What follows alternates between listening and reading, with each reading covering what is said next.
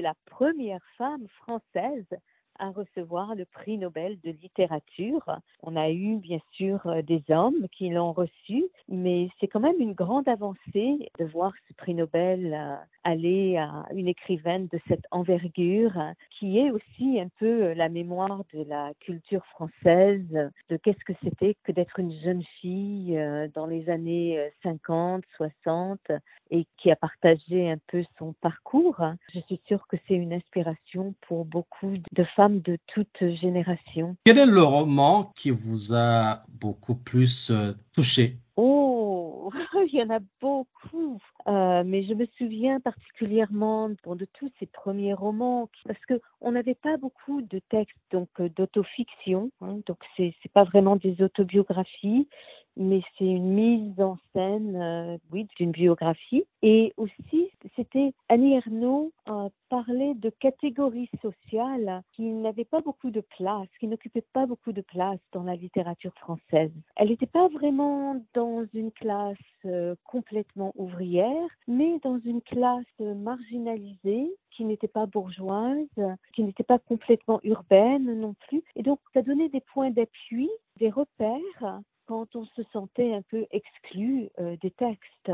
Donc pour moi, une femme, quand elle parle de sa mère, la place, tous ces livres-là ont été vraiment très importants et je les ai enseignés d'ailleurs parce qu'ils ils nous parlaient d'une écriture nouvelle et de représentation sociale nouvelle aussi en littérature. Mémoire de fille également. Ah oui, des mémoires de filles aussi, c'est certain, parce que il y avait beaucoup de points sur lesquels, beaucoup de discussions qui revenaient dans, dans les textes euh, avec lesquels on pouvait s'identifier, bien sûr. Hein. Donc, et puis bon, ces romans qui, comment dire, c'est un peu comme de suivre le parcours d'une femme sur toute une vie, n'est-ce pas?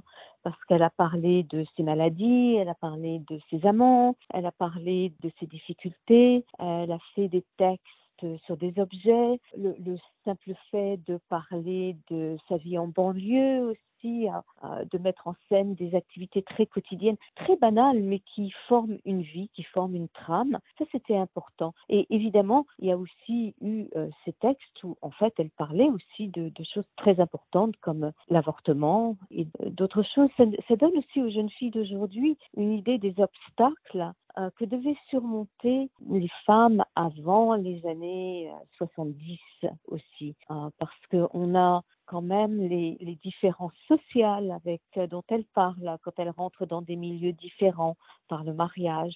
On a qu'est-ce que c'est que la difficulté d'être une jeune fille qui ne peut pas avouer à ses parents qu'elle est enceinte, par exemple?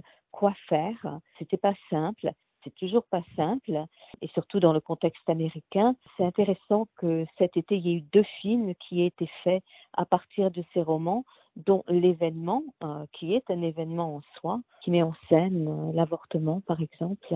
Donc, elle défend le féminisme cher à Simone de Beauvoir.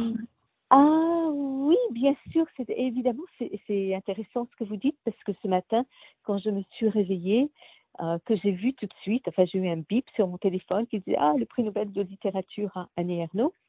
Pour une raison quelconque, j'ai pensé tout de suite à Simone de Beauvoir, parce qu'évidemment, en tant que jeune fille, Simone de Beauvoir avait une influence très importante.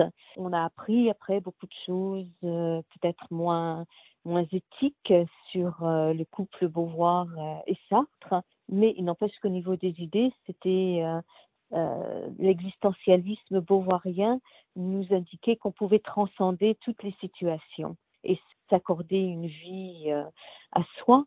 Et je ne sais pas si Annie Ernaux se définirait vraiment comme féministe, mais c'est certain que ça représente un modèle euh, important, un modèle où une femme a pu trouver sa voie, se forger sa destinée, enseigner aussi, partager son expérience. Enfin, je pense que tous ces livres soulèvent une grande curiosité de la part euh, des femmes. C'est une écriture très différente, par exemple, de celle de Virginie Despentes aujourd'hui, mais c'est une écriture qui est à la fois très sobre, très hum, profonde, très en vignette et qui donne euh, de magnifiques portraits de moments d'une femme, qu'ils soient licites ou illicites. Oui, c'est une, une grande richesse culturelle. Oui, parce que c'est des textes. Elle écrit pas seulement des textes euh, où, effectivement, qui sont des modèles peut-être ou des, des morceaux d'anthologie euh, pour des jeunes femmes, pour des femmes de toutes les générations d'ailleurs, mais elle nous raconte aussi une époque. Elle nous ramène à des tas de choses sur la culture française que peut-être parce que je vis à l'étranger, quand je la lis, je me dis ah mais oui, bien sûr, ça me rappelle des tas de souvenirs de la vie quotidienne. Et quelquefois, c'est pas ma vie quotidienne, c'est la vie quotidienne de ma sœur plus âgée, de ma mère, euh, de, de, toutes sortes de, de choses. Ouais. ouais, je pense que c'est une bonne représentation hein, de la culture française. Bravo pour euh, le, la commission Nobel. Merci beaucoup. Ben, je vous en prie, c'est un grand plaisir de, de pouvoir parler d'une auteure euh, que, que j'aime depuis longtemps et que j'ai eu le plaisir d'enseigner euh, et que je continue à lire et à découvrir. Et bon, j'ai une bonne étagère à la maison de, remplie de tous ces livres.